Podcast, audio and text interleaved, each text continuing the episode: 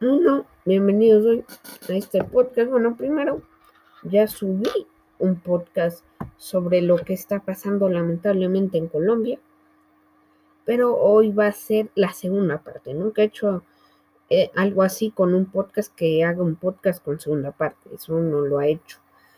Primero, decir que Duque no está actuando como lo debería hacer. Se considera centro derecha, bueno, más bien dicho es centro porque los de centro derecha son más de centro y muy poquito de derecha.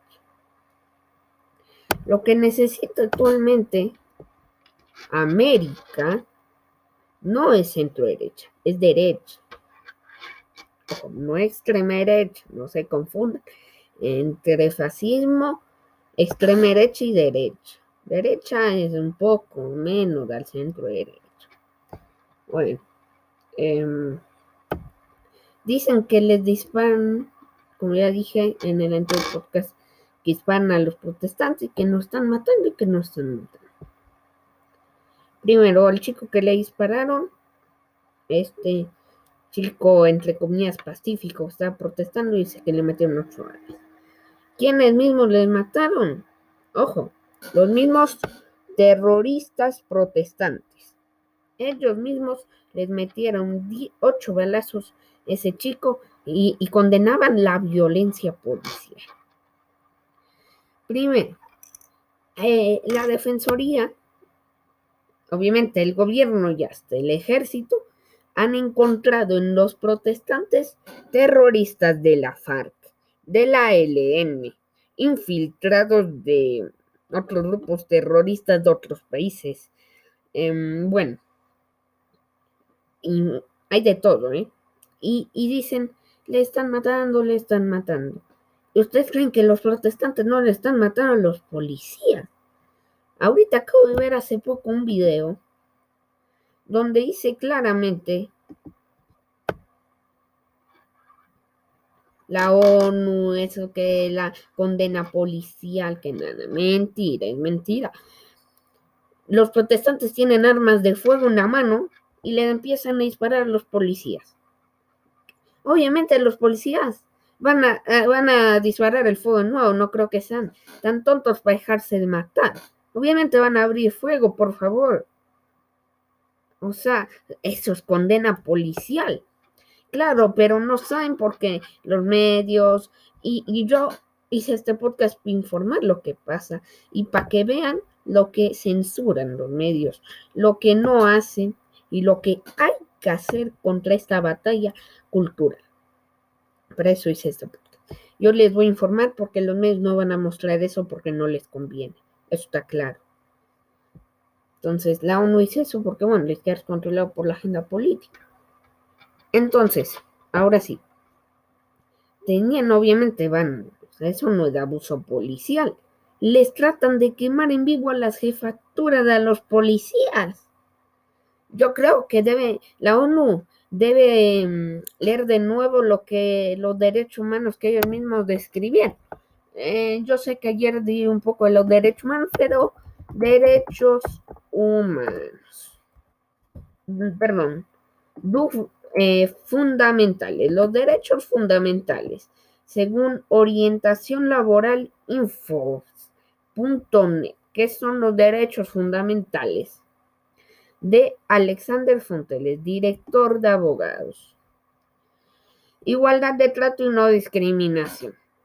Derecho a la vida, ojo, derecho a la vida. Cuidado. Derecho a la vida.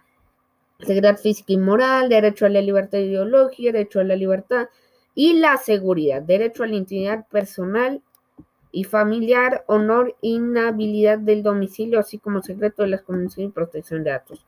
Derecho a la libertad de residencia, derecho a la libertad de expresión, derecho a reunión, derecho a asociación, derecho a la tutela judicial efectiva, derecho a la educación, derecho a sindicarse libremente a una huelga pacíficamente.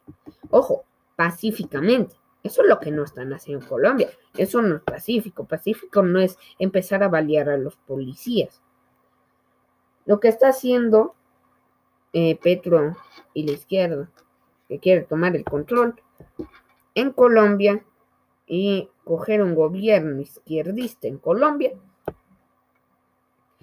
es lo que se llama la carta moral. ¿Qué es la carta moral?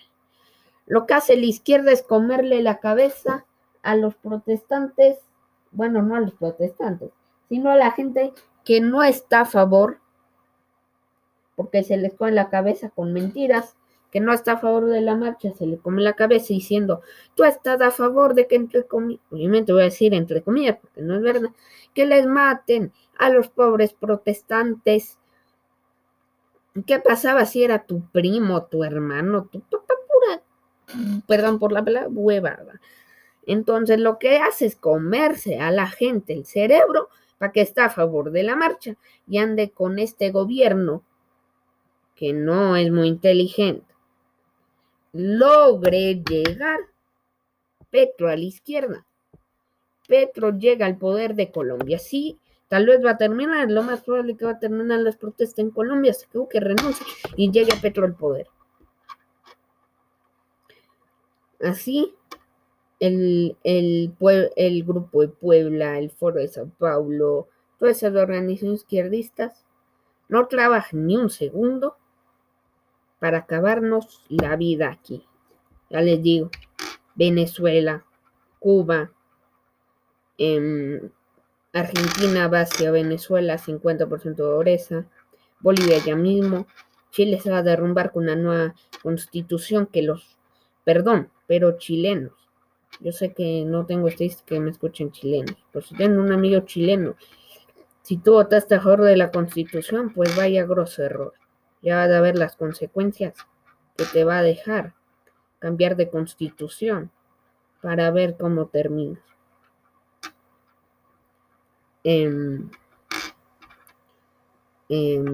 ¿Qué más países? sea, Uruguay, bueno, Uruguay, aunque el aborto esté legal, Uruguay está controlado actualmente por la derecha y bueno, no pasa eso, ¿verdad? Em, de ahí en Ecuador, bueno, vamos a ganar un centro derecha, algo así, ¿no?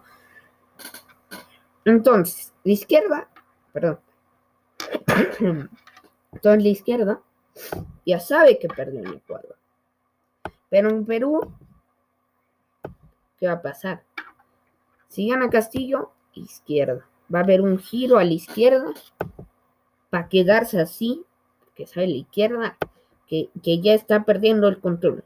Está perdiendo el control de la población. Porque esta no derecha, una derecha de verdad, que es la que estamos luchando. Yo estoy luchando, varias gente más está luchando, eh, entre los activistas de Fundación Libre, que es una organización tremenda, que nació en Argentina, donde está varios escritores, politólogos, abogados, escritores, bueno, etcétera.